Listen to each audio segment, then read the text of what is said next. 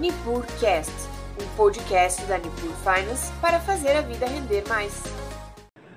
Fala pessoal, boa tarde, boa tarde, sejam bem-vindos. Hoje o nosso papo é com a Giant Steps, nosso amigo Mauro. Vamos aguardar um pouquinho que ele já deve estar tá, já deve estar tá conectando conosco aí. Fala, Marcos. Fala, Mauro. Tudo bem? Beleza, e aí? Tudo certo, tudo bem. Show. Vamos aguardar o pessoal chegar aí. O pessoal está conectando. Beleza. Você está me ouvindo bem aí, Mauro? Perfeitamente, perfeitamente. Eu estava só, só, só, observando, você, você mandou uma mensagem, falou, puta, eu vou entrar. Aí quando eu olhei, eu falei, pô, aí eu fiquei tentando apertar o maisinho lá, falei, só falta a, a Giant tem problema com tecnologia, mas deu tudo certo. Aí é sacanagem, né? Mas o bom é que tem um monte de nerd aqui do lado. Se qualquer coisa, levanta a mão e eles me ajudam. É fácil de resolver. Exato. Boa. Show de bola. Bom, o pessoal tá, tá chegando aí. Boa tarde a todos, bem-vindos. É, hoje o nosso papo aqui é com, com o Mauro Fundato. Ele é, ele é relação de, com investidores da Giant Step, uma gestora que, que, a gente tem a feliz satisfação aí de ter uma parceria de longa data, né, Mauro? Uhum. É, tem, dá para dizer assim que a gente já tem alguns amigos aí, né? O Pedrão Simonetti é nosso parceiro. Exato, exato. Já, Não, ele, ele adora, fala super bem. A gente já, já sacaneou ele algumas vezes, né? Fazendo um hot show, aqueles, aqueles hot shows intermináveis, né? De, de de estrada, quando parece que acabou, tem mais três cidades pela é, frente. Eu, eu, acho que foi com vocês, não foi? Que ele, vocês pegaram um carro e, e viajaram o sul inteiro, praticamente, né?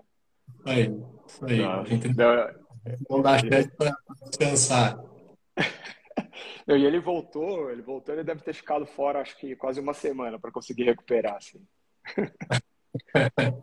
Legal. Agora dessa você vem para cá para a gente, gente fazer essa, essa experiência aí. Com certeza, esse ano vai ter mais um. Mas, mais um não. Arrisco dizer que vai ser um por trimestre aí, porque a gente tem bastante novidade para falar com o pessoal. E acabou ficando meio que um DNA da Giant estar tá perto do, do, dos assessores também. Legal. É algo bem legal, assim, bem legal mesmo. É muito, muito importante para nós, né? E a gente sabe que muito do nosso trabalho é do, do, do conhecer a, conhecer os fundos, conhecer as gestoras, as pessoas que estão por trás, o método, né? É isso que muitas vezes nos traz a, a segurança também de levar isso para os nossos clientes, né? Para te dar um número, eu sei que você não tem esse número aí, né? Mas hoje a Nicur tem, tem mais de 10 milhões alocado em, em fundos da GAI. Né? Então, nós somos... Muito bom. Isso, isso, isso, quantos por cento, mais ou menos, isso daí representa do, do total do, de fundos aí? A gente está hoje em torno de 3,5 bi de, de net, né? Uhum. É, mas aí está tudo dentro, né? exato, tem, exato, exato. Tem, tem muita renda fixa, né? Então, é um número que agora, se precisar em fundos, realmente teria que pedir para. Para os universitários, pedir para os universitários. É. Não, mas é um, é um belo número, bem relevante. É, acho que simboliza bem a nossa parceria, mas acho que a gente está na oportunidade boa de aumentar também. Estou vendo que tem umas 30 pessoas aí, então é. são 30 assessores, clientes aí, o pessoal que pode ajudar a gente a aumentar esse percentual. Ah, com certeza, com certeza. Eu acho que a gente, da, da nossa parte aqui, uh, um dos objetivos desse papo é poder levar essa informação, levar esse conteúdo de vocês. É, eu assisti uma. A primeira, a primeira apresentação de vocês, eu acho que eu assisti já tem uns três anos. Foi, foi em São Paulo, assim, foi um, um, um espetáculo, né? A apresentação muito, muito acima da média de, de todas as gestoras. Foi a da bicicleta? Foi a da bicicleta, do canhão de camiseta? O que, o que eu me lembro muito, cara, é do, era do, do drone que escaneava o, o, o, o tanque, o de, de, o tanque de petróleo do, do, do navio. Para mensurar o, o nível de estoque. Exatamente. Isso daí já ficou meio batido. Viu? Geralmente, quando a gente abre esse tipo de dado, Marcos, é, são dados Aqui a gente está falando de dado alternativo. Basicamente, dado alternativo é, são os dados que estão fora do escopo do mercado financeiro, é tentar olhar para o que ninguém está olhando. Então, se a gente fala, é, a gente não vai vender, não vai, vai abrir a caixa de Pandora aqui 100%, né? Então, se a gente fala, é muito provável que já está já tá batido, ou a gente ou reduziu consideravelmente a, a, um nível de importância nos nossos modelos, ou a história de outra gestora. Esse daí do drone é a história de outra gestora mesmo. Até para não dar margem de, de, de, cópia, né? Exato, exato. Senão daqui a Legal. pouco vai estar todo mundo usando nossos dados aí. É verdade, verdade. Mauro, eu vou, eu vou passar a palavra para você, tá? Esteja muito à vontade para conversar com, com o pessoal. É, para quem não sabe, a Giant Steps é a, a maior gestora quantitativa da América Latina. Né? Então, acho que esse é um bom começo, né? O que é uma gestora quantitativa? Tá Perfeito. Acho que você, você, levantou um ponto bem interessante que é isso. Nós somos os maiores, é, maior gestora da América Latina, gestora quantitativa da América Latina, com 8 bilhões de reais sob gestão. Né? Então, esse número é bem simbólico porque, apesar de ser bem relevante né, para nível de gestora, nós somos os maiores com 8 bilhões. Então, isso quer dizer que ainda não está tão difundido aqui na América Latina, aqui no Brasil. Né? É, porque é algo relativamente novo aqui. Eu coloco em aspas, muitas aspas mesmo, porque a gente já faz isso há mais de 10 anos. Né? Só que se for olhar no vocabulário do, do, do investidor brasileiro, é algo relativamente novo. É, acho que o primeiro ponto aqui é, é, é desmistificar essa questão do quantitativo. Então, é, é, uma vez que a gente conseguiu tirar toda essa barreira que o pessoal tem em relação ao quantitativo, fica muito mais fácil explicar é, é como a Giant funciona e foi o que eu falei para você, tra trazer vocês para quase fazer um tour aqui no nosso escritório, entender como é que funciona o nosso processo de investimento. Né? Então, vamos lá, o que é o quantitativo? Acho que a, a melhor forma da gente explicar o que é o quantitativo e o que é a Giant é, é passar para vocês a forma que a gente enxerga o mercado. Tá? Então, para a gente, o mercado financeiro ele é uma grande corrida. Né? Então, é uma corrida de Fórmula 1. Uh, toda vez que você fala da corrida, você está falando que tem várias equipes disputando aí. Né? Então, você tem. Quais são as equipes? Você tem os bancos, você tem os outros fundos, você tem os gringos, pessoa física, day trader, uma porrada de outros, outros players aí competindo com a gente. Qual é o nosso objetivo como gestora profissional? Terminar no pelotão da frente. Então, o meu objetivo como equipe é terminar no pelotão da frente. O que, que é isso? Performar acima da média. Tá? Então, uma vez que eu terminei no pelotão da frente, performei acima da média, eu fiz o meu papel como gestor profissional. Tá? E algo bem interessante, principalmente aqui no Brasil, quando você fala de Fórmula 1, a primeira coisa que vem na cabeça é a figura do piloto. Né? Por quê? Sei lá, melhor piloto da história, para mim, Ayrton Senna. Agora vamos lá, vamos pegar o Ayrton Senna coloca ele para competir com o último colocado da Fórmula 1 de hoje, só que com uma condição. O Ayrton Senna ele vai usar o carro dele da época e o último colocado da Fórmula 1 de hoje ele vai usar o carro dele de hoje. O Ayrton Senna não vai ter a menor chance. Por quê? Como eu falei, a primeira coisa que vem na cabeça geralmente é o piloto. E o piloto ele é peça fundamental que vai definir se a equipe vai ganhar ou não a corrida. Só que o carro ele é igualmente importante. É, é, é, é, ele vai falar também se a equipe vai ganhar ou não a corrida. E a Giant é isso. Aqui a gente investe tanto no piloto quanto no carro. Né? Eu não sei se o pessoal teve oportunidade de dar uma olhada no nosso site, mas se você entrar lá na parte de equipes, vocês vão ver que a gente tem mais de 45 uh, ah, medalhas de Olimpíadas de Matemática e Física, boa parte delas internacionais, que tem uma porrada de PhD, mestre, então, a gente acabou sendo até conhecido como os nerds do mercado. Então, aqui a gente foca bastante uh, uh, nessa figura do piloto, no piloto, né? Só que a gente também foca no carro, foca na ferramenta, foca na tecnologia que está dentro dele. Tá? Então, nós somos conhecidos por ser a gestora que emprega mais tecnologia eh, e ferramentas de ponta no processo de investimento. Tá? Então, em resumo, o que, que, que é o quantitativo? Quantitativo é uma ferramenta. É usar tecnologia para potencializar a capacidade do meu time de gestão. Simples assim. Usar tecnologia para potencializar a capacidade do meu time de gestão. Aí, quando eu falo isso, é, é, meio que, que, que, acaba sendo intuitivo que então o, o, quantitativo não é binário. Você é só tecnologia para potencializar a capacidade do time de gestão. Então, não, não, não, não tem casas, ah, gestoras que não são e gestoras que são quantitativas, por exemplo. Existem gestoras que são menos quantitativas, que usa, por exemplo, execução eletrônica, um processo mais robusto para fazer análise de dados, e gestoras mais quantitativas, por exemplo, a gente. Então, qual é o grande diferencial da Giant? Né? Porque quando eu falo desmistificar o quantitativo, eu acabo até destruindo um pouquinho o quantitativo, essa imagem quantitativa de vocês. O sistemático. O sistemático acaba sendo o grande diferencial da Giant.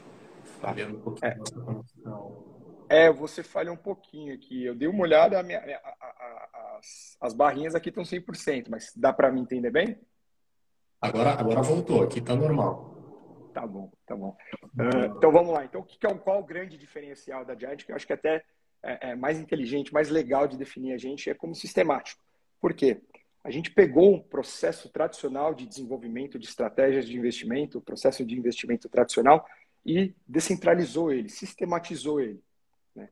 É, a melhor forma de explicar é traçando um paralelo com, com, com o processo tradicional. É, vamos lá, como é que funciona o desenvolvimento de uma estratégia de investimento no modelo tradicional? Tudo gira em torno de uma figura, que é a figura do gestor. Então lá você tem o gestor que tem seus 20, 30 anos de experiência de mercado, já viu muita coisa, viveu muita coisa, e ele desenvolve as estratégias na cabeça dele. Né? Então, uma vez que ele começou o processo de, de desenvolvimento de estratégias, ele aciona o time de dados. Então, vai lá e fala assim, ó, turma, levanta esses dados aqui que eu estou pedindo para eu conseguir terminar minha estratégia. Então, depois que ele terminou, entrega essa estratégia para os analistas, fala, vai para a rua, prova que eu estou certo, prova que dá para ganhar dinheiro com isso, prova que essa estratégia funciona. Depois que funciona, depois que ele teve a certeza que ela funciona, aí entrar na fase de execução. Né? É, ou ele dá o direcionamento para os traders executarem as ordens, ou no limite o próprio gestor que faz isso. Existem diversas casas que o próprio gestor que executa essas ordens. Então, tudo gira em torno desse gestor. Ele vai recrutando, ele vai acionando as áreas dentro da gestora. Aqui na Giant a gente tem exatamente esse, essas mesmas etapas, só que com algumas camadas a mais. Então a gente pegou esse modelo centralizado e quebrou ele. Então aqui é, a gente está estruturado igualzinho uma fábrica. É linha de produção mesmo. Cada área aqui dentro da Giant está apertando uma porta. Tá? É, então nessa linha de produção, tudo começa na fase de dados. A gente tem uma área de dados aqui que tem aproximadamente 10 engenheiros e cientistas de dados, que o trabalho dessa turma é fazer aquisição e tratamento dos dados. Dados que estão dentro do escopo do mercado financeiro e dados que estão fora do escopo do mercado financeiro. O que, que é isso? Dados que estão dentro do escopo do mercado financeiro, dados macroeconômicos, por exemplo, PIB, inflação, balança comercial e uma porrada de outros dados é, é, é que a gente olha. Dados microeconômicos, fluxo de caixa das empresas, balanço patrimonial, divulgação de resultado trimestral, uma porrada de outros dados também. É, em tese, assim, em resumo, aliás, se abrir um terminal da Bloomberg, eu estou apontando que tem um terminal aberto aqui na minha frente. Se abrir um terminal da Bloomberg, todos esses dados estão lá. Só que a gente enxergou um problema. Todos os dias, milhares e milhares de pessoas, gestores, estão olhando para esses mesmos dados para criar essas estratégias de investimento. Né? Então aí, aí Oi? Praticamente uma commodity ali, todo mundo Exato. tem acesso de forma nenhuma. Exatamente. Uh, e aí, o que a gente enxergou? Pô, vamos olhar os dados que estão fora do escopo do mercado financeiro, só que a gente consegue ter boas inferências, unindo com dados econômicos também, uh, uh, e, e, conseguir chegar num denominador comum para criar uma estratégia de investimento. Então, o que, que são os dados uh, alternativos. São os dados que estão fora do escopo do mercado financeiro, dando como exemplo. Você acha que faz sentido fazer análise de redes sociais, Marcos? Muito, né? Talvez de pessoas-chave. Do, do, Elon Musk muda, muda, muda o dia da Tesla na, na bolsa. Primeira coisa que vem na cabeça é, é, é, o Elon Musk. A gente tem o caso da GameStop também. Então, é, o caso da GameStop não me deixa mentir, aconteceu tudo no Reddit. Né? Então, faz sentido monitorar redes sociais. Uh, por exemplo, você está fazendo análise de uma empresa, talvez um, uma varejista que. Oi? Dados meteorológicos. Dados meteorológicos, exatamente. Você também já falou dos dados do, do, do sonar que o, que o, que o drone manda para inferir a densidade do, do, no tanque de combustível, no tanque de petróleo. Então, assim, parece ficção científica, mas ah, eu ia dar um exemplo. Está fazendo análise de uma varejista, por exemplo, que tem operação lojas físicas e tem e-commerce. Acho que faz sentido fazer análise de fluxo de pessoas entrando e saindo do e-commerce, do site dessa varejista, para tentar antecipar se eles estão vendendo antes mesmo deles divulgarem o resultado. Pô, faz. Usar a geolocalização do celular para saber se as pessoas estão indo nos pontos físicos. Se você estiver muito, muito, muito criativo, olhar dados de consumo de cartão de crédito, para saber se de fato as pessoas estão gastando nessas lojas. Então, como eu falei, são é, parece ficção científica, mas são dados que são públicos. É, você só precisa de um pouquinho mais de criatividade para conseguir unir esses dados com dados econômicos e aí criar suas estratégias de investimento, olhando para o que boa parte do mercado não está olhando. Tá? Uh, então, dei uma viajada, vou voltar para a linha de produção. Né? Então, a gente tudo começa na área de dados, faz aquisição e tratamento dos dados. Então, eles fazem análise desses dados, levantam alguns indicadores, e a segunda e a terceira etapa fica com o meu time de gestão. Então, essa turma de dados levantou os indicadores, entrega para o time de gestão e fala: dá uma analisada nesses indicadores. Eu acho que faz sentido é, é, é desenvolver alguma estratégia olhando para esses dados. Qual é o papel de um gestor aqui dentro da Giant? Segunda e a terceira etapa. Criar teses testar essas teses. Só isso. O papel de um gestor é criar teses, estratégias e testar essas teses e estratégias. Uh, toda tese que é criada aqui dentro da Giant, ela passa por um comitê de teste. Né? Pelo menos uh, três gestores. Então, toda semana a gente tem um comitê de gestão, tem uma reunião de gestão, que essas teses, essas estratégias, elas são apresentadas. E por que três? Pelo menos três gestores é, são responsáveis por testar, por tentar derrubar essas estratégias. Porque representa exatamente o nosso perfil de gestão aqui dentro da Giant. Então, três por quê? Tem que ter pelo menos um gestor com experiência de mercado, então, aqui dentro da Giant, a gente tem os gestores com 20, 30 anos de mercado também. Um viés, um, um dos gestores com viés mais acadêmico, um PhD, um mestre, alguém com inclinação um pouco mais teórica. E um gestor que tem um viés mais matemático, analítico. Pode ser um físico, um estatístico, um engenheiro e por aí vai. Porque eh, aqui você estava falando de três óticas diferentes para derrubar essa estratégia. Porque, de fato, só as melhores estratégias elas vão passar. Tá? Uh, e o bônus desse pessoal vai ser maior no final do ano, dependendo do número de estratégia que eles derrubarem. Tá? Então, porque são três crânios tentando derrubar essas estratégias. Eu acho que um dado bem interessante. O alinhamento de incentivos, né? Exatamente, exatamente. E, perfeito. E o que, que isso implica? É, um dado bem relevante é 95% de tudo que a gente cria aqui dentro de estratégia cai, não é aprovado. Porque você pode pensar, voltando para aquela ótica né, do, dos três perfis diferentes. Você pode trazer uma estratégia que faz sentido do ponto de vista teórico, faz sentido do ponto de vista estatístico também, uh, mas um gestor mais experiente vai olhar e falar: já tentei fazer isso há 10 anos atrás, não tem liquidez no mercado. Não tinha antes e não tem hoje. Tá? Então não faz sentido, volta para a lousa, é, trabalha mais um pouquinho e me traz algo que faça mais sentido. Tá? Uh, então, 95% de todas as estratégias que são apresentadas, elas caem. Só 5% que passa esse 5% entra na fase de execução, igualzinho aqui. Aqui, nessa fase de execução, que entram nossos programadores. Tá? É, é. Geralmente, quando você fala que vai visitar a Giant, o pessoal acha que vai vir aqui vai ver um monte de programador fazendo programas, robô andando no meio das mesas, mas não. É, é importante falar que os programadores ele entram só nessa fase final. Qual o papel do, do, do programador aqui? Sabe aquela tese que foi desenvolvida, testada e aprovada pelo time de gestão, ela nada mais é que uma equação matemática que reflete um padrão econômico identificado no mercado. Né? O papel do, do nosso, dos nossos desenvolvedores é pegar essa equação matemática e transformar num programa. Esse programa vai funcionar igualzinho um radar. Então, vai ficar monitorando os mercados. Toda vez que ele enxergar esse padrão acontecendo, ele entra executando. Então, simples assim.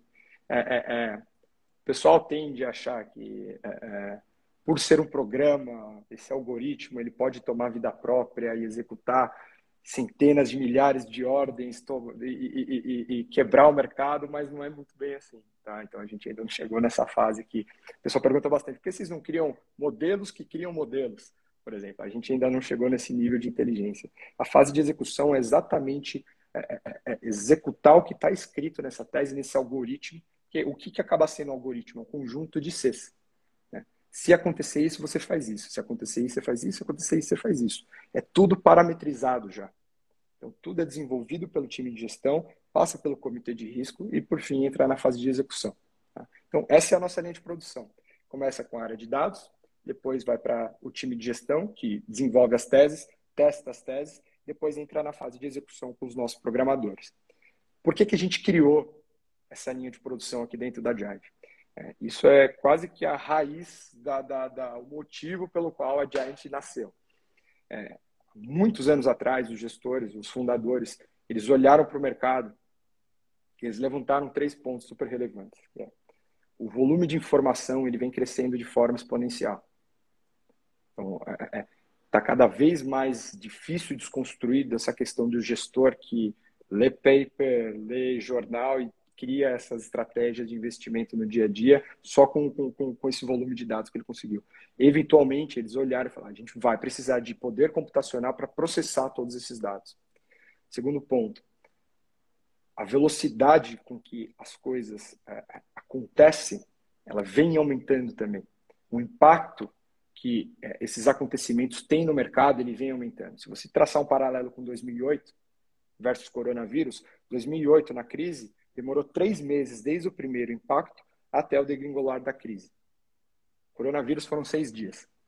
Né? Então, a velocidade com que as coisas acontecem, ela vem aumentando também. E o terceiro ponto, eu falei da GameStop, a dinâmica do mercado financeiro, ela também vem mudando bastante.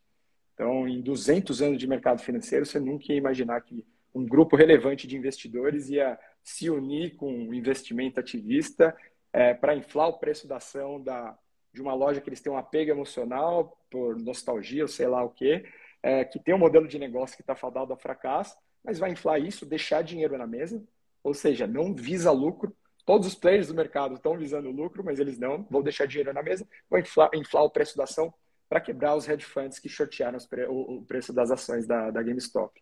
É, e a gente que anos atrás seria impensável. Né?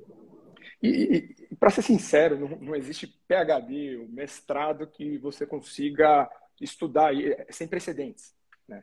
Então, uma vez que você cria essa fábrica, fábrica, você está falando fábrica, faz alusão à linha de produção, faz alusão à escala. Escala de quê? Escala de ideias. Quanto maior número de ideias, estratégias você conseguir criar e desenvolver, mais fácil, em tese, vai se acompanhar toda essa dinamicidade do mercado. Né? Porque quando você está falando do modelo tradicional, que a gente fala modelo artesanal, tem uma limitação do número de estratégias de investimento que ele consegue desenvolver por ano. Então, demora às vezes três, quatro meses para você conseguir desenvolver uma estratégia quando tudo gira em torno uh, uh, de uma só pessoa. Aqui não. Aqui a gente tem muita gente, inclusive a gente já tem, a gente está com 8 bilhões com 60 pessoas mais ou menos aqui dentro da Giant.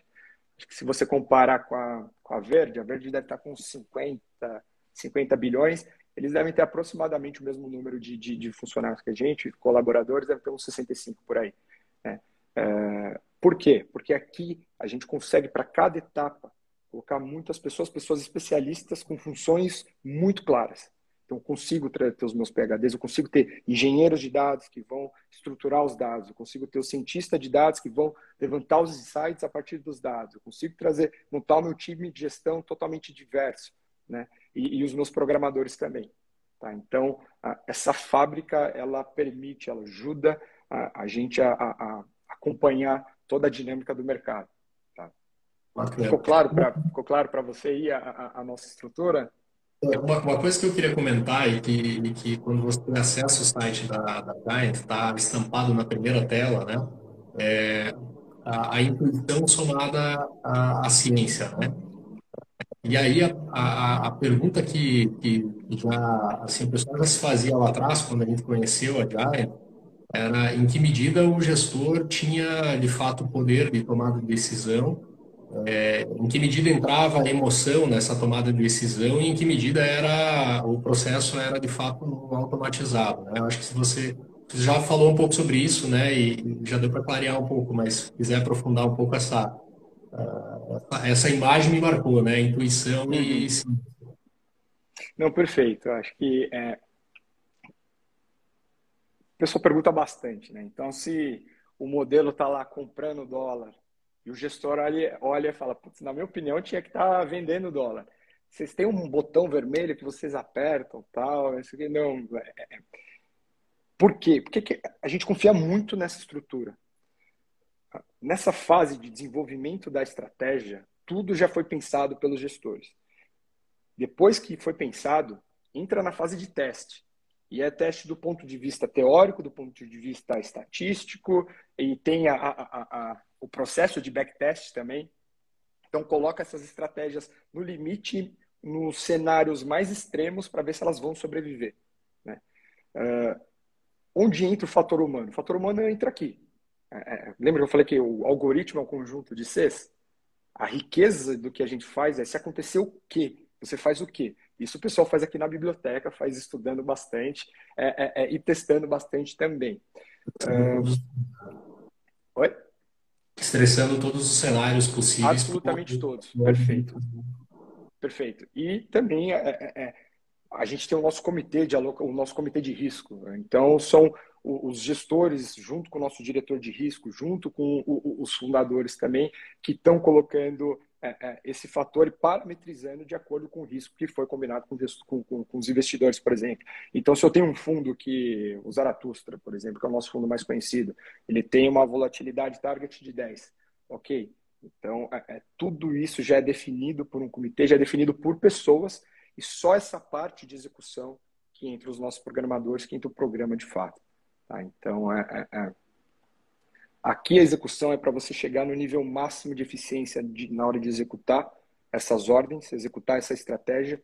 E para ser bem sincero, acho que faz muito mais sentido o nosso time de gestão estar tá aqui na biblioteca, na, desenvolvendo as estratégias, conversando entre eles, do que estar tá apertando um botão, é, comprando e vendendo uh, uh, ativos.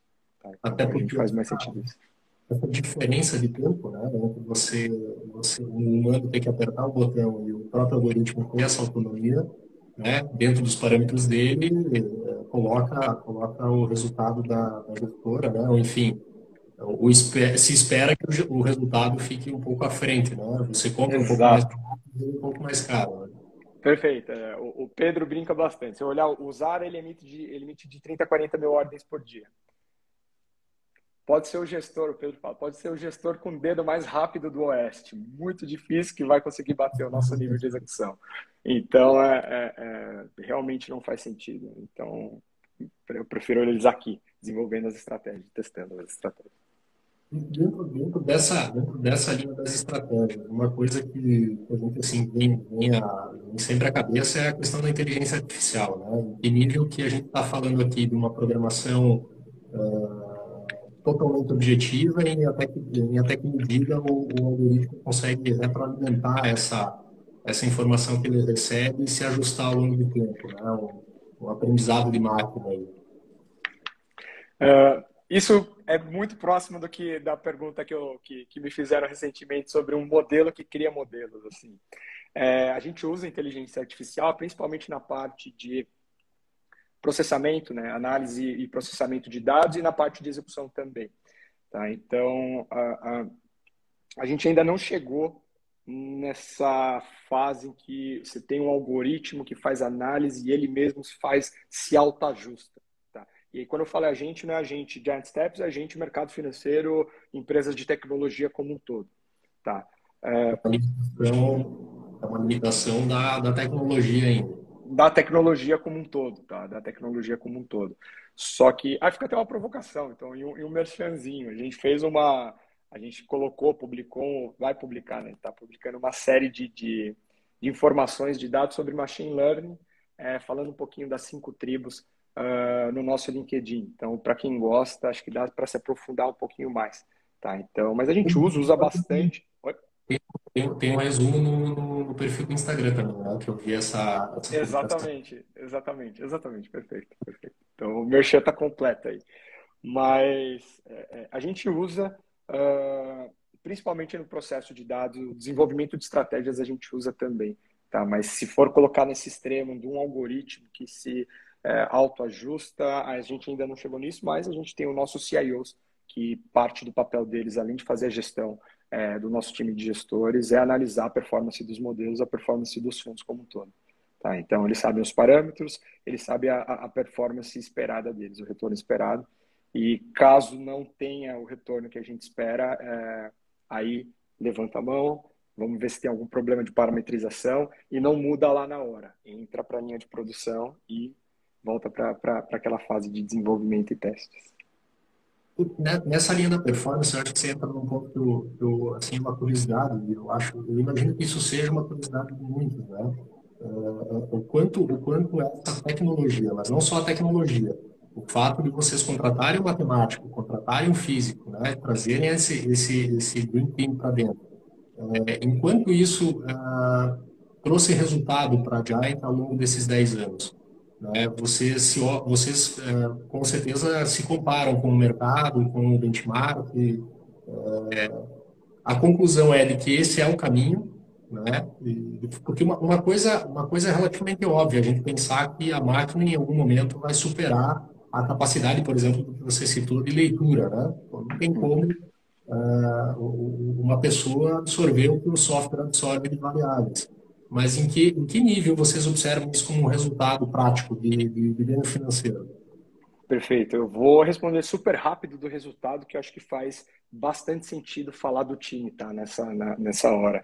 Então, acho que o resultado ele fala por si só. Se você olhar o Zaratustra, que é o nosso fundo mais antigo, né? Tem mais de 10 anos, é, é um dos fundos multimercado mais soberanos que tem em termos de retorno. Né? Então, fica até uma provocação para o pessoal. Compare com os fundos que vocês mais gostam é, é, é, um baita de um driver de retorno para sua carteira, né? Então, a, a, a, acho que, novamente, a gente já, já, já conseguiu provar isso para o mercado. Agora, a parte do time que eu gostaria de, de, de, dar bastante ênfase é a diversidade de pessoas que a gente tem aqui dentro, tá? de backgrounds diferentes. Então, aqui a gente formou nossa primeira economia, uma curiosidade, formou nossa primeira economista depois de mais de 10 anos, uh, ano passado a gente formou. Então foram mais de 10 anos com engenheiros uh, estatísticos, matemáticos, físicos, é um time bem diverso, bem diverso, com perspectivas completamente diferentes. Pessoas com experiência de mercado, pessoas que são tem o nosso time de summer uh, aqui, que, que, que eles trazem uma ótica completamente diferente, uma ótica bem nova, e a gente tem esse DNA também de Olimpíada de Matemática. Né? Então, até o, o Cris, um, dos gestores e fundadores aqui, ele fala desse perfil dos problem solvers. Então, basicamente, se você olhar aquela é, é, é absurdo o nível, o nível de complexidade das questões dessas Olimpíadas. Só que aquele aluno, aquele participante que consegue performar bem, é aquele que ele consegue pegar aquele problema, quebrar ele e solucionar de uma forma simples, né? Então, isso acabou virando até uma cultura aqui dentro da Giant. Né? Então, além da diversidade de, de backgrounds diferentes, uh, essa visão de, de problem solver acho que ajuda, ajuda bastante. Tá? Então, é você olhar para esse tipo de, de problema com uma ótica completamente diferente. Olhar para a teoria, ver uma equação de, um, de algum estatístico, alguém falar, e se eu tentar resolver isso com uma abordagem diferente? Se eu tentar simplificar isso? Então, é, é, uma vez que isso está internalizado na cultura do nosso time de gestão, do, do, do pessoal aqui dentro da Giant, é, para mim acaba sendo um dos fatores que justificam muito bem a, a perenidade da, da, da, dos nossos fundos, a consistência de retorno que a gente tem. Tá? Então, a gente está sempre buscando coisas novas.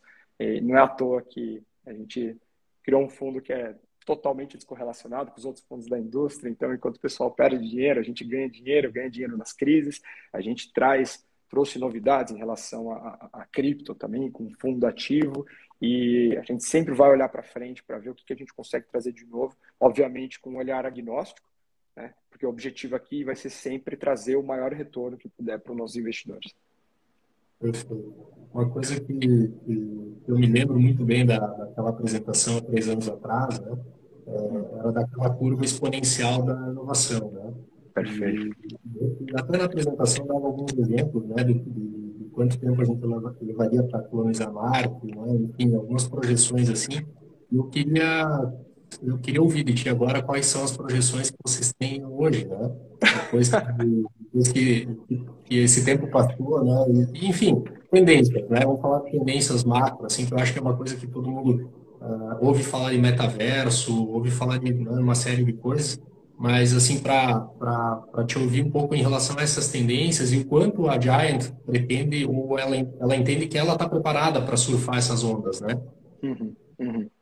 É, acho que um, um, ponto que eu, que eu falei aqui é, é o nosso ponto de vista agnóstico é, em relação ao que tange investimento. Então, agnóstico por quê? Não importa se a gente gosta como pessoa física. Então, aqui, falando de cripto, por exemplo, quase todo mundo aqui já tinha cripto na física por há muito tempo. Só que há muitos anos atrás não fazia muito sentido do ponto de vista de gestor mercado, ainda não estava pronto para isso, é, é, é para trazer um fundo, um fundo ativo que tem a característica da Giant, por exemplo. Então, ponto relevante é a gente sempre vai continuar com essa visão agnóstica, assim, não importa. E aqui tem o pessoal do, do, do, que ama metaverso, tem colecionador de NFT, tem absolutamente tudo que você pode imaginar, que o pessoal pergunta bastante para a gente, mas a gente sempre vai olhar para ver se faz sentido do ponto de vista de gestor. Né? É, acho que o primeiro ponto, se você fala um pouquinho de tendências, é, o que, que a gente está olhando? Então, vou, vou, vou, colocar os dois principais aqui. É, a parte de dados alternativos, né? então, que a gente conversou aqui, volume de gestoras, número de gestoras que tem nascido por aí, é, ele vem crescendo muito rápido, vem crescendo bastante. Então, só no passado foram 90 novas gestoras, dessas 90, 60 pelo menos tem um posicionamento de tecnologia, fala de mesa quantitativa. Então, a, a, uma projeção que até a, XP colocou era de que nos próximos 3 a 4 anos surgirão de 2 a 3 mil novos fundos na plataforma. Então, você deve imaginar a guerra que vai ser por geração de alfa. Então, qual é o nosso papel como gestora e principalmente como Giant, novamente, com todo o nosso DNA inovador, é vamos olhar para o que ninguém está olhando no mercado. Então, por isso que há quatro anos atrás a gente começou, iniciou é, a nossa área de dados alternativos aqui. Então, como eu falei, a gente usa os dados é, macroeconômicos, microeconômicos e os dados alternativos. É, o que a gente vislumbra para o futuro é que, em algum momento, se tudo der certo, 99% dos dados que a gente usar para criar as nossas estratégias, eles vão girar em torno de dados alternativos, tá? Os dados que estão fora do escopo do mercado financeiro. E isso você só consegue fazer com muita tecnologia, tá? E olhando para o mercado e errando bastante, porque 99% de tudo que a gente compra, trata, trabalha, é, é, é, isso cai, a gente não consegue usar. Né? Então, a, a, obviamente que a gente armazena e cria uma base gigantesca de dados. Então, acho que o primeiro ponto é essa parte de dados alternativos. E o segundo ponto, ano passado a gente é, é, é inaugurou, né? a gente lançou o nosso fundo de cripto, acho que já é um, um já dá para perceber que a gente está olhando com bons olhos para esse é, caminho também. Tá? Então, até brincaram num, num, papo que eu tive hoje, é como bons nerds, é, é não tinha como a Giant não, não ir para o mundo de cripto, tá? E isso é verdade. Então a gente olha muito atentamente a isso, e principalmente porque você está falando do blockchain, né? que é que, que, a estrutura uh, do Bitcoin, você tem o Ethereum, né? do Ether, uh, voltando para a parte de dados alternativos. Então o blockchain ele não deixa de ser um livro razão aberto, 100% transparente. É lá você vê todas as transações desde o cara que comprou aqueles, das duas primeiras pizzas no começo até hoje, né, de, com Bitcoin. E quando você está falando do Ethereum, tem as transações financeiras as transações de serviço, né, os smart contracts. Então, ah, por que não usar o blockchain como uma fonte de dados alternativos também? Né? Então, é, é, você precisa ter as ferramentas certas, boa parte das ferramentas passam por inteligência artificial. Então, a gente tem um time de machine learning que já faz isso há muito tempo. Então, por que não usar os dados do blockchain para isso também? Tá? Então, eu colocaria, acho que esses dois caminhos que, que a gente olha bastante. Tá? E atrelado a isso, tem obviamente a internacionalização. Então, a, a gente criou um centro de pesquisa, né? deu o primeiro passo para o nosso centro de pesquisa em Nova York ano passado. Então, um sócio, dois analistas ficou lá uh, os três últimos meses do ano, voltou para cá para fazer a lição de casa. E então a gente começou isso em Nova York e depois vai fazer isso em Londres. Tá? Então, coloquei até um terceiro ponto. Colocaria dados alternativos, essa parte de cripto como um todo, tá? e a internacionalização do ponto de vista de gestão, infraestrutura, inteligência. Visão, visão global mesmo. Exato. E aí, e aí qual que foi a, a ainda falando da gestora, né? qual foi a, a, mudança assim mais importante com a entrada da XP dentro dessa pergunta, já pedi assim, qual é a, a, a, visão de vocês em relação ao trabalho de assessoria, ao trabalho da Nipur, da, da importância ou não né, desse trabalho e, e, principalmente da, do ponto de vista de diversificação de carteira, que é o que a gente entende que é a maneira de rentabilizar e proteger os clientes. Né? Perfeito. Bom, pergunta polêmica, mas como eu gosto, então vai, vai, a gente vai para o caminho bom. Tá, então, o que, que mudou com a XP foi um turbo nas nossas costas, assim. É, basicamente, o, a XP entrou, uh, foi um dia que a gente chama um dia de aceleração.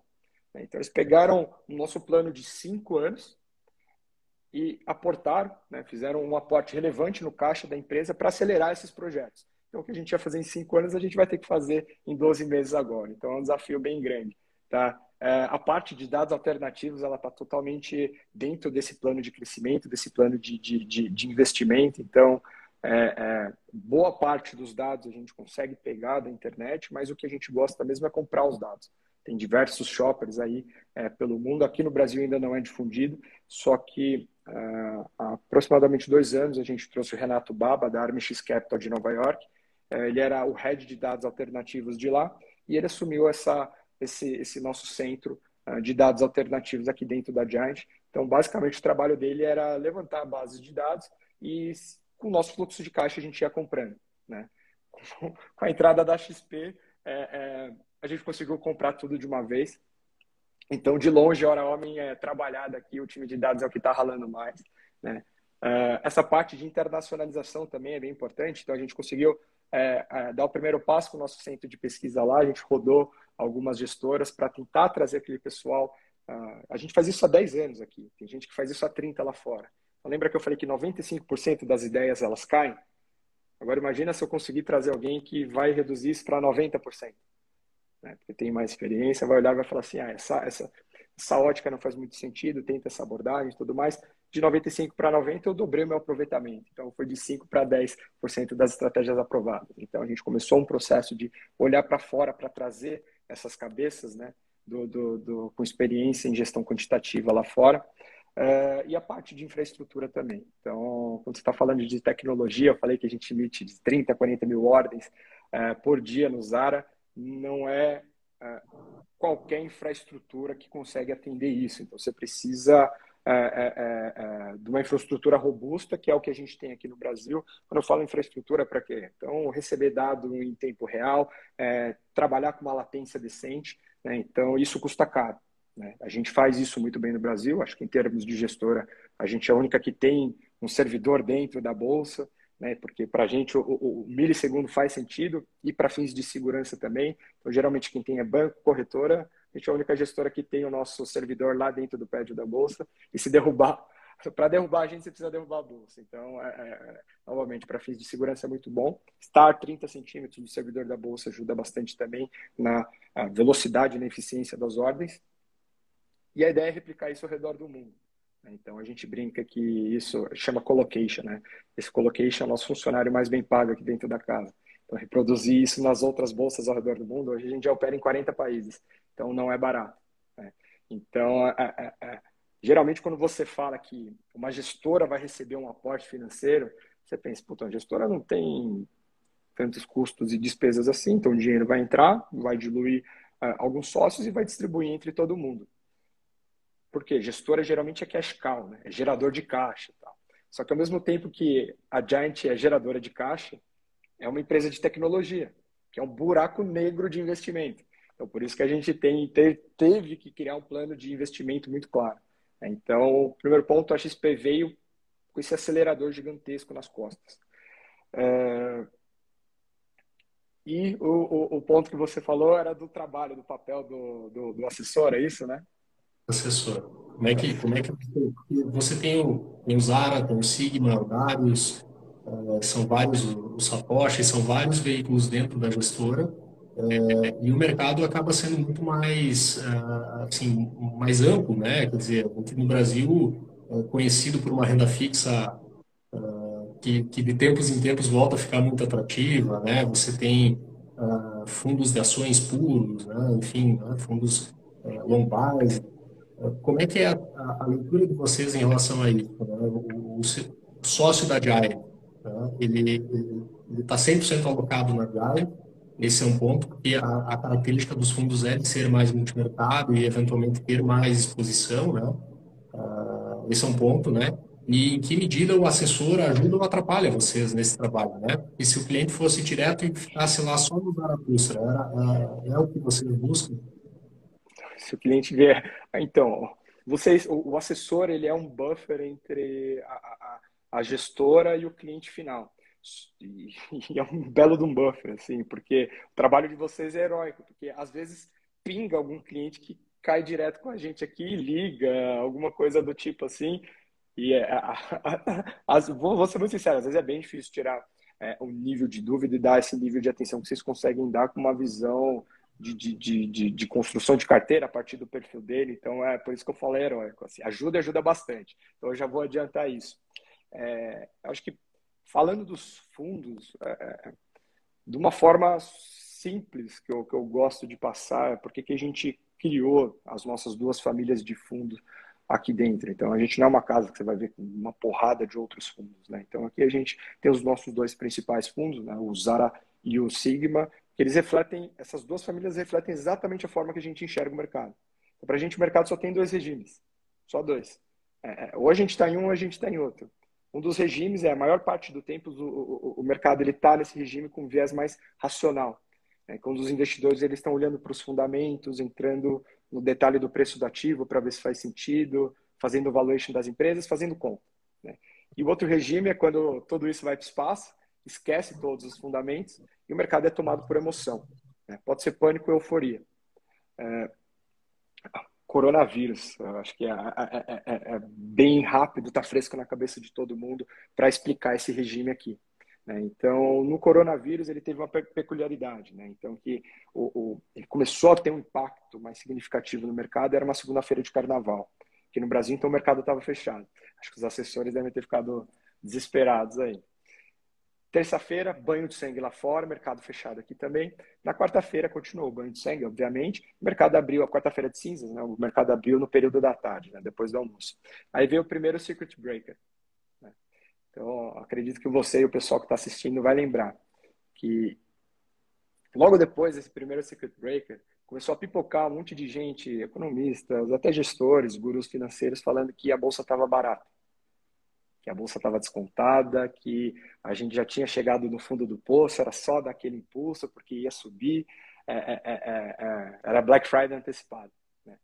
E se você olhasse para os fundamentos, se olhasse, fizesse o valuation das empresas, é muito parecido com algumas empresas de hoje, né? então estava descontado, a bolsa estava descontada de fato, né? olhando para os fundamentos. Aí o investidor vai lá, compra a bolsa até o pescoço, no dia seguinte toma mais 20% na cabeça, depois mais 10, mais 10, mais 10, foram seis circuit breakers seguidos.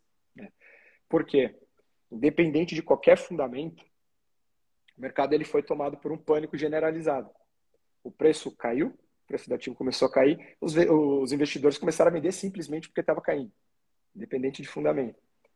Aí bate o stop dos fundos, né? fazendo meia-culpa aqui, bate o stop dos fundos, vai mais um caminhão, do, um caminhão de dinheiro, derruba mais ainda o preço do ativo.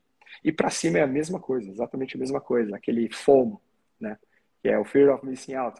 O preço do ativo vai subindo, as pessoas não querem, os investidores não querem ficar de fora, independente de qualquer fundamento, é, é, é, eles vão entrando e vão comprando a, a, esse ativo e inflando ainda mais o preço. É, então, só, só, só para pontuar, o Zara opera muito bem nesse regime, tá? nesse, nesse cenário. O é, que, que é o Zara? O Zara é um radar. Ele é um radar que monitora mercados ao redor do mundo, bolsa, juros, câmbio e commodities em 40 países, como eu falei. Ele procura um indício que, indícios que em algum lugar do mundo é, algum mercado vai ser tomado por emoção. É, pode ser pânico ou euforia. Né? Nessas horas, o preço tende a rasgar para algum lado. Aí o Zara ele é muito rápido para montar uma posição, surfa e depois ele sai. Tá? Então, esse é o Zara. Então, eu não sei se o público aqui é, é investidor, são os clientes ou são os assessores, mas do, da forma da forma mais ah, justo. Da forma mais simplificada possível, é, O Zara é um radar de fortes movimentações. Né? Ele é um fundo reativo. Ele procura indícios em mercados. Então, se você olhar até a, a, a, curva de retorno do Zara, ele é um fundo que anda de muitos meses, meses, muitos meses de lado. Ele vai lá e dá uma porrada para cima. Ele depois ele anda meses, muitas vezes de lado, dá uma porrada para cima. Por quê? Ele fica procurando, entrando e saindo de diferentes mercados. Ele é um fundo reativo, ele procura é, é, é, é, é esses indícios. Acho que até é um ponto legal de falar. Acho que além do termo radar de fortes movimentações, uh, acho que um termo interessante é alinhamento de expectativa. Por quê? Quem olha o Zara no curto prazo, fica até recomendação, acho que nenhum fundo você tem que olhar é, numa janela menor do que 24 meses, por, por exemplo. Mas se você olhar é, esse comportamento dele, muitas vezes o, o investidor ele pode achar, o fundo está andando de lado por muitos meses, às vezes até negativo. Tem um cliente nosso que é, ficou super emblemático, não sei se o Pedro contou para vocês essa história, que ele, ele fez uma definição muito boa, que é usar, usar ele é o fundo mais chato da indústria. Não sei se você já ouviu isso. Não, não, não ouvi. Usar é o fundo mais chato da indústria. Por quê? Porque dos 252 dias úteis do ano, 245 ele anda de lado. Às vezes até negativo. Só que tem sete dias do ano que ele fica muito feliz com a gente. Então, 200 e 245 ele fica puto da vida. E sete dias ele fica feliz pra caramba. Porque as porradas que ele dá, mais do que compensa o período que ele andou de lado. Tá? É, vocês devem ter percebido que é, falando, a estratégia do Zara é bem diferente dos outros fundos da indústria. Né? Então, a, a, isso é um fator gigantesco de descorrelação. Então, o Zara ele é conhecido por, primeiro, ele tem uma ótima performance, então ele é um baita de um driver de retorno, só que mesmo individualmente, ele sendo um fundo agressivo, com volatilidade 10, pelo fato de ser descorrelacionado com os outros fundos da indústria, você até tinha citado o fator de descorrelação, ele reduz a volatilidade da carteira. Né? Por quê? Se for pensar o coronavírus mesmo. Né? Então, o investidor que tinha 10% de Zara na carteira, 90% da carteira foi muito mal, só que esses 10% compensou parte da perda. Né? Então é isso, individualmente ele é agressivo, no contexto de carteira ele reduz a volatilidade da carteira, reduz o risco da carteira. Tá? Então é, é, esse é um ponto bem relevante do Zara. Então, só para reforçar, o, o driver principal dele é retorno, um dos maiores fundos multimercado da década. E o bônus de quebra, você tem essa questão da descorrelação. Né? É, para finalizar, então, tem, tem, tem, tem o Sigma também. O Sigma ele opera com, quando o mercado está olhando para os fundamentos, tá? com viés mais racional. É, a ideia central do Sigma é processar, usar nosso poder computacional para processar um volume de dados que um ser humano jamais seria capaz de processar. Então, ele opera nos mesmos mercados do Zara, então, bolsa, juros, câmbio commodities em 40 países. Você deve imaginar a quantidade de dados que, que o Sigma consegue processar. Então, a, a, a ideia é espinha dorsal dele é a paridade de risco. Então, o que, que é isso? É montar uma carteira com bons ativos, estatisticamente balanceada e diversificada ao redor do globo. Né? 80% do risco do Sigma é lá fora, 20% é aqui. Tá? Então, ele é um fundo global, global de verdade. Tá? Então, e para encerrar o, o, tour aqui dos multimercados, tem o nosso fundo de Prev, de previdência, que é o Giant Prev, que ele junta aí as duas estratégias meio a meio. Tá? Legal. Eu tenho uma, tenho uma, pergunta aqui que é assim, uma, tem muitos clientes que, que operam na física, né, que gostam disso e, e uh, acho que é muito de perfil, né, com, com pessoas que gostam de estudar e tem tempo para isso ao longo do dia, né? Uh, aí a pergunta que vem é assim, qual é o indicador, né? Qual é o indicador que eu uso? Qual é o, o sinal que eu vou que eu vou olhar no mercado para dizer se a bolsa está cara ou está barata? Uh, se eu devo entrar ou devo sair? É a média? Uh, é algum indicador do, do, do balanço? se, se você por tudo que você vê na Giant, se você pudesse escolher pudesse escolher uma maneira de olhar as ações, tá? de que maneira que seria?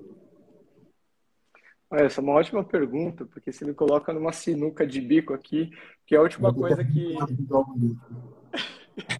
que é a última coisa que a gente fala é, é entrar nesse nível de detalhe, porque eu falei, a nossa caixa, nossa caixa de Pandora ela é bem fechadinha uh, em relação a isso. Acho que se puder ser o mais evasivo possível, qual indicador que eu colocaria, sinceramente, é, é, é eu olharia para a parte de performance e retorno, independente do, do, do, E, obviamente, pela ótica da estratégia que você está usando. Tá? Então, quando você tem um time de gestores. quando você tem um time de gestores extremamente qualificado, com 20, 30 anos de experiência, um, um cientista de dados, um baita de um time qualificado aqui, fazendo toda essa parte de análise de teoria, análise de indicadores, monitoramento de indicadores, uh, criação de estratégias. Sintetizar tudo isso teria simplificado. E assim, obviamente, pega o que eu falo e divide por três, porque eu sou comercial e eu, eu, sou completamente apaixonado pela Giant. Mas acho que eu, eu sempre fui um, um, grande defensor de fundos multimercado e de bons fundos multimercado, que acaba sendo mais difícil. Aí, é, é, tem fundos de, de, de, de, fundos de ações, por exemplo, gestores que, que, que, eu admiro bastante também, mas sempre fui um grande defensor é, dos fundos multimercado e vivendo aqui, estando no dia a dia, eu acho que de verdade, é, deixa isso para os profissionais. E, e, assim, sendo super sincero, tá? não, quero, não quero ofender ninguém, e eu vou voltar até com aquele dado do Zara. São 30, 40 mil ordens por dia. Teve um dia que a gente emitiu 122 mil ordens. Grande chance que o Zara operou você, operou a pessoa física. Então, é, é, é, a gente até colocou. Eu não sei se você viu, acho que foi um evento que a gente criou, que, que, que a gente levou, que era meio que uma competição, né? Colocou o Zara contra, contra você. Né? Não preciso falar nada, que a gente ganhou 99,9999% das vezes. Então, acho que esse é meu ponto, acho que é até uma provocação, tá? Então, não sei se eu fui num extremo do, do Fla-Flu aí defendi a camisa do, do multimercado, mas essa é de verdade minha, minha opinião, tá? Não, mas, mas faz sentido. Infelizmente, a, o que a gente observa é que, na média, a, as, as movimentações da carteira com muita frequência tendem a jogar contra o resultado na, na pessoa. Perfeito.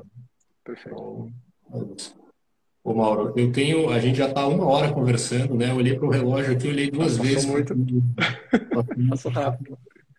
Eu tenho, eu tenho aqui um, na verdade, eu deixei o tema da, das criptomoedas um pouco mais para o final, né? Porque pode ver pelo chat ali que é unanimidade, então a gente deixa para segurar a audiência, né? Tá certo. Brincadeiras à parte, eu queria entrar um pouco tudo na questão de cenário, né? De contexto. É, eu li a carta de vocês do último trimestre e, e assim eu noto uma preocupação, né, um tom de preocupação em relação ao, ao, ao contexto que a gente está vivendo, né? Os Estados Unidos com, com uma inflação que é, desde 1982 não chegava nesses patamares, né? Então isso é, realmente assim uma uma coisa que é, já se desenha ali uma taxa de juros chegando aos, aos 2,5% em 2024. É, como, é que é a, como é que é a perspectiva de vocês e em que nível, né? E aí já dá para entrar um pouquinho também no tema Brasil, porque aqui a gente já já está um pouco antecipado na subida do juro, mas a gente tem um ano eleitoral pela frente. Como é que vocês enxergam isso e se isso é algo que, que vamos lá, um gestor de ações com certeza ele está olhando para isso, ele está preocupado com isso, né? Ele está uhum. é, é, talvez ele não está nem dormindo por causa disso, né? Mais ou menos como nós, né? É, e aí como é, como é que está como é que tá a Jai nesse cenário né? Ela tá, ela olha para esse para essas variáveis macro é, e dada a incerteza que a gente tem uh, ela se posiciona ou ela espera sempre o dado confirmar ela espera uh, vai sempre passar por, por, por um algoritmo a tomada de decisão. Como é que agora juntando tudo né? Cenário e tomada de decisão. Perfeito. Então se já foi criado testado os parâmetros foram definidos, incorporados no modelo, ele está rodando, o modelo ele vai continuar rodando, tá?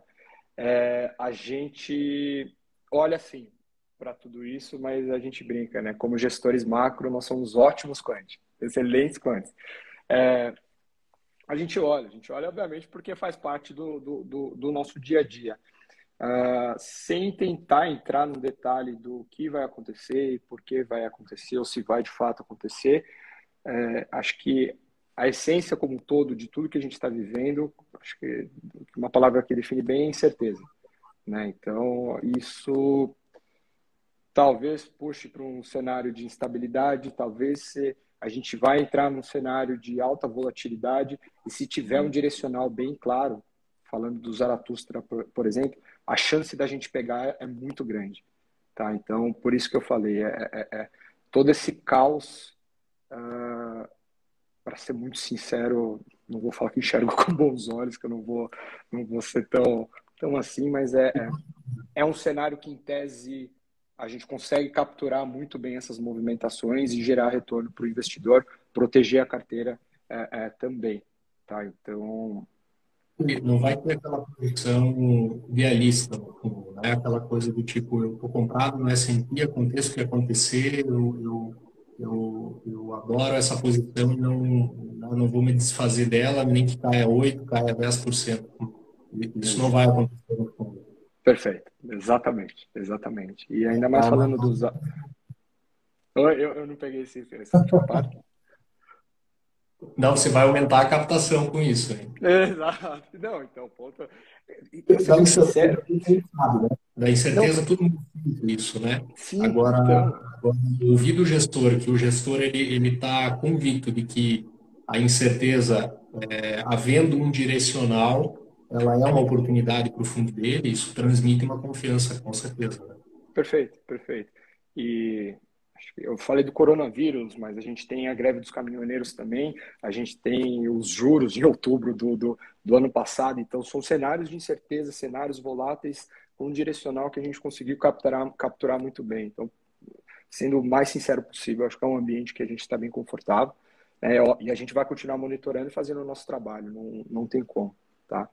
Uh, em relação a cripto, cripto como um todo, uh, eu falei, a gente é, é super fã aqui, do ponto de vista, vai, uma ótica agnóstica, a gente viu que dava, sabe que dá para gerar retorno, dá para gerar valor para o investidor, continua sendo um baita de um fator de descorrelação, uma classe de ativo é, é, é, descorrelacionada com as outras classes, então continuo vendo com bons olhos também. Obviamente que a volatilidade assusta, assusta bastante, não é à toa que a gente criou um fundo que ele se dimensiona. Então, ele tenta se defender ao máximo nos períodos de queda, que para a gente é o principal. Para ser bem sincero, esse é o principal para mim.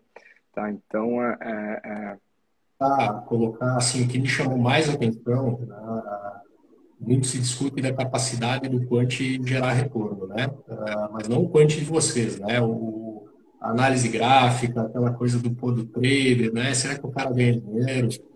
É, isso, isso é uma coisa que me chamou muita atenção, vocês utilizarem o próprio Bitcoin como benchmark, né? porque isso, ah, você ter uma taxa de performance acima do Bitcoin é algo que chama bastante atenção. Né? É Sim. E, o desafio e, é É, e, e, eu lembro, você perguntou, eu acabei não respondendo, eu não lembro se eu respondi como é que está alocado o nosso dinheiro aqui. É 100% Giant, tá? para falar 100%, 99%, 1% deve ser alguma moeda louca que algum gestor deve ter aí, alguma cripto que, que, que algum sócio, alguém deve ter. Uh, mas acho que, por que, que eu estou falando isso? Ter colocado o Bitcoin como benchmark foi um baita de uma barreira operacional até para ser aprovada com o administrador, só que por isso que demorou para o fundo ser aprovado, mas aqui a gente cria o fundo para a gente. Eu só vou criar um fundo e liberar para o investidor um fundo que eu investiria. Né? E para a gente, nada mais justo do que você tira o CDI como benchmark de algo extremamente volátil, como o Bitcoin, coloca de fato é, é, é o Bitcoin, pra, se é para gerar alfa, ok, vamos pegar o benchmark que faça mais sentido. Tá? Então, por isso que a gente criou o primeiro fundo ativo aqui do Brasil com benchmark uh, no Bitcoin. Uh, vou ser muito sincero que foi muito lindo na, na, na, teoria, a gente ficou bem animado quando a gente lançou. Depois que você começa a, a verbalizar um pouco mais do gerar alfa em cima do Bitcoin, você fala, onde é que eu fui me meter? Mas, novamente, é o que faz sentido para a gente, tá? 200% de, de média anual. Cara, é Mas, assim, é, é, a gente fez para a gente. Inclusive, foi literalmente para a gente, depois que a gente viu que dava para abrir para o investidor como um todo, então, pô, faz sentido, sim. Então, em algum momento eu vi que alguém colocou, perguntou do, do, do Satoshi, né, do nosso fundo de cripto para investidor geral. É, essa é uma cultura muito forte da Giant, tá? Então a gente sempre vai buscar um investidor geral. Então a gente acredita bastante em democratizar acesso ao investimento de alto nível para absolutamente todo mundo.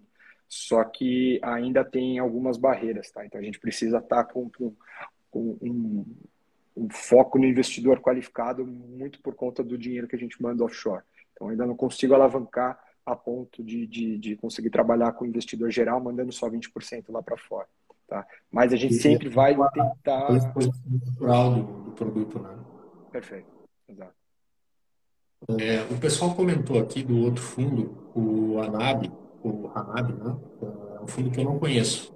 Se você quiser comentar um pouquinho a respeito.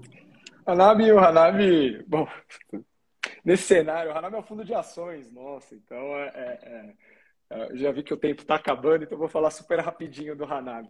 Mas o, o Hanab ele nasceu de um modelo do, do, do Zara, do Sigma, é um modelo de ações que a gente bom, eu trabalho bolsa, juros, câmbio, commodities em 40 países. Então era um modelo muito bom que fazia sentido. Estava com cara de fundo, só que ele representava a nível de performance uma fatia muito pequena né, em relação aos outros modelos.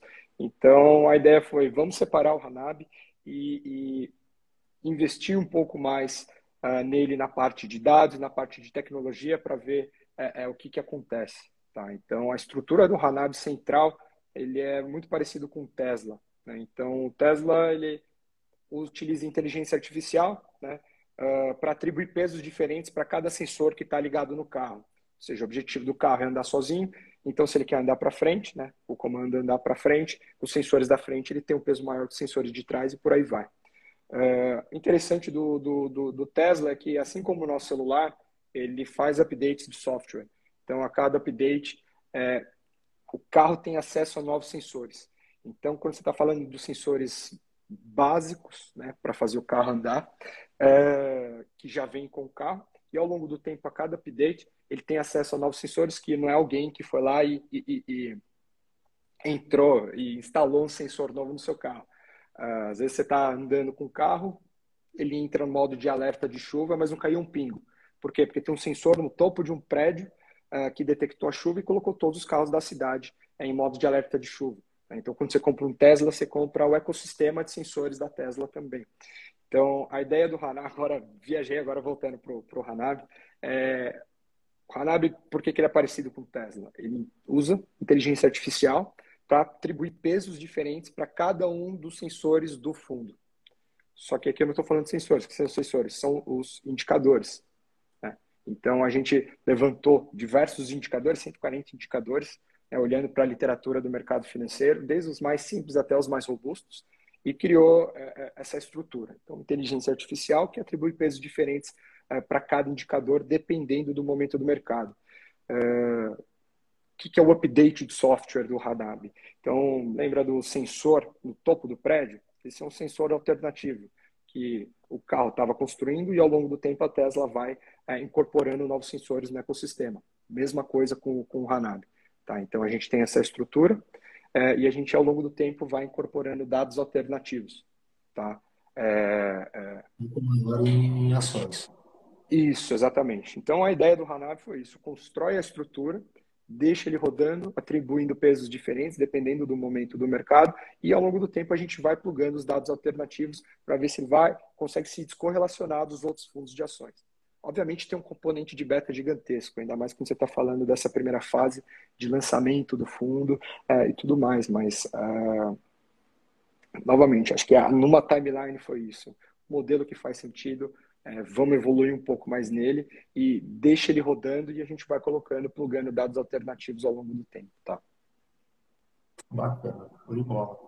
Eu tenho, eu tenho uma pergunta aqui que, que é bem uh, oportuna, né? Eu sou, sou pai de um, de um, menino de três anos e uma das coisas que eu, uh, que eu penso muito é uh, tipo de, tipo de direção né? a gente pode apontar para esse mundo onde o carro se prepara para a chuva, né? Por causa de um sensor que está no trânsito. o que, que você o que, que você enxerga dessas essas pessoas, né, que hoje você selecionam e, e, e fazem parte da Agile? Né? A pergunta é como o meu filho poderia trabalhar na Giant e estar tá preparado para esse novo mundo, né? por exemplo. Como é que você enxerga esse... Uh... E aí é uma pergunta um pouco polêmica, né? porque passa por, por muitas variáveis ligadas ao nosso ensino, ao preparo, né? ao suporte que eu posso dar para ele, enfim. Mas, é, assim, a gente escuta falar do matemático, do cientista, do físico. O que vocês é, eu... estão buscando? Eu vou, eu, eu, vou falar um pouquinho disso, mas acho que o principal é. Você foi falando, o que veio na minha cabeça foi o perfil das pessoas aqui dentro, tá? Então, desde o time de gestão até mesmo a RI, conhece o Pedro, ah, tem o Flávio, o Rodrigo, o Cris, o Jorge, todo mundo aqui. É, é, falando de perfil, independente de faculdade, é um perfil extremamente curioso que se agarra assim tudo isso aqui eles leram, então eles é, é, é, aqui a gente tem essa busca por informação constante, a gente sempre tenta buscar coisas novas, a gente fica de fato obcecado com tudo de novo que sai e com o que está acontecendo, então como a gente consegue melhorar. Uh, não é à toa que a gente tem um comitê de teste para tudo que é criado, então essa cultura do questionamento também é muito grande. Então me prova que você está certo. É, é, intuição não deixa de ser aquele dado que está abaixo da linha da consciência. Então, até nisso a gente usa dados, sabe? Então, é, é, seja obcecado por dados, por informações, assim. Uh, você falou, a primeira coisa que veio na minha cabeça é isso. É um pessoal extremamente curioso, questionador e que está sempre buscando coisas novas, assim. Então, é, é, é, bem interessante. E não tem como, que a gente tem uma inclinação muito mais pro analítico, assim, se você for pensar. Então, dos físicos, estatísticos, matemáticos, engenheiros e por aí vai. Só que eu sou administrador de empresas, né? Então, aqui. Então, assim como o Pedro, tem o Zeca do marketing também, a Bels, é, é, é, o pessoal que fez, a, a gente fez GV, né? Fez administração de empresas lá, mas traz outra ótica também para essa estrutura. Só que o que eu colocaria que todo mundo tem em comum é essa busca incessante por informações, inovação e com aquela cabeça que eu falei de problem solver. Então, como eu consigo fazer as coisas de um jeito melhor, como eu consigo pegar aquilo super complexo e transformar em algo simples e resolver um problema de fato. Então, eu, colocaria isso e, e acho que para um filho seria um ótimo direcionamento, assim, se fosse isso. E agora, para ser super prático, estou vendo cabeças geniais indo muito para essa parte de tecnologia, indo para a parte de cripto. Então, é, não é toa que a gente é obcecado por isso também, tá? Então, é, é esse seria um, direcionamento, tá? Ah, bacana, fantástico. Ô, Mauro, 7h15 já, né? Muito bom. Eu, fica, eu ficaria até às 10, né? A gente falou que ia fazer a maratona. Se você quiser, eu, eu tô aqui, ó. Tá, tá tranquilamente, né? Muito bom papo, muito bom te ouvir. É sempre muito, muito inspirador, né? Ouvir um pouco da cultura da Giant, do processo, das pessoas, né? Eu acho que isso é uma coisa que a gente, enquanto assessores, né? A gente leva isso para o cliente, a gente transmite, a gente traduz isso, né? Então esse esse papo é sempre muito muito bom, muito construtivo. É, agradeço demais, né, o teu tempo aí, a tua disponibilidade, é, a tua simpatia, né, Pô, sensacional. E é. Para quem não conhece ainda a, a Nipur, né, eu coloco o nosso escritório todo à disposição para falar de investimento, para fazer um estudo, né, para avaliar, é, para montar um plano de investimento, né, pensar um pouco no futuro também e rentabilizar o, o presente ali e por que não com a Giant, né? Muito bom, Nossa, muito Considerações finais da minha parte, fico muito obrigado. Sim, acho que da minha, do meu lado aqui é agradecer e, é, é, como eu falei, está no DNA da Giant. Se a gente construiu essa, essa relação é porque está no nosso DNA, está perto do assessor, está perto do alocador, porque eu não acredito nem um pouco nessa coisa de gestora de pedestal e tudo mais. Você perguntou algumas vezes, né, comentamos aqui a, a importância do assessor e não é toa que eu sou fã. Tá? Então, de verdade, é, o trabalho de vocês é incrível, eu coloco, me coloco à disposição aí é, é, é, é para uma uma versão 2 desse papo, ou fica à vontade para compartilhar o meu número com qualquer assessor, o número que você tenha, meu número pessoal, porque é esse nível de envolvimento e entrega que, que eu faço questão de relacionamento, que eu faço questão de ter com vocês, assim. Então, é, é sempre um prazer estar tá, tá, tá próximo de vocês. Tá? Então, brigadão aí pelas palavras e tô, tô, tô aguardando o próximo convite. Fechado. Forte abraço. Falou, tchau, tchau. Até logo. Curtiu o nosso conteúdo? Acompanhe a Nipur Finance pelas redes sociais, através do Instagram, arroba Nipur Finance, ou pelo nosso site www.nipur.com.br.